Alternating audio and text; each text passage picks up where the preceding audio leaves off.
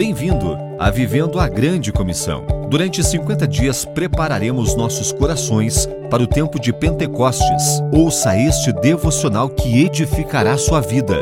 Um oferecimento de Missões Nazarenas Internacionais, América do Sul. Por que um cristão sem alegria é uma contradição?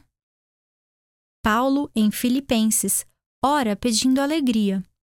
Então completem a minha alegria, tendo o mesmo modo de pensar, tendo o mesmo amor e sendo unidos de alma e mente.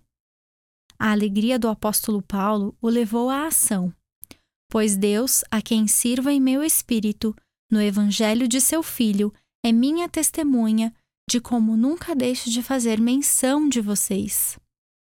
A alegria guiou o apóstolo a servir de todo o coração, e sua alegria e consagração total resultaram em que os gentios, ouvindo isso, se alegravam e glorificavam a palavra do Senhor. E creram todos os que haviam sido destinados para a vida eterna.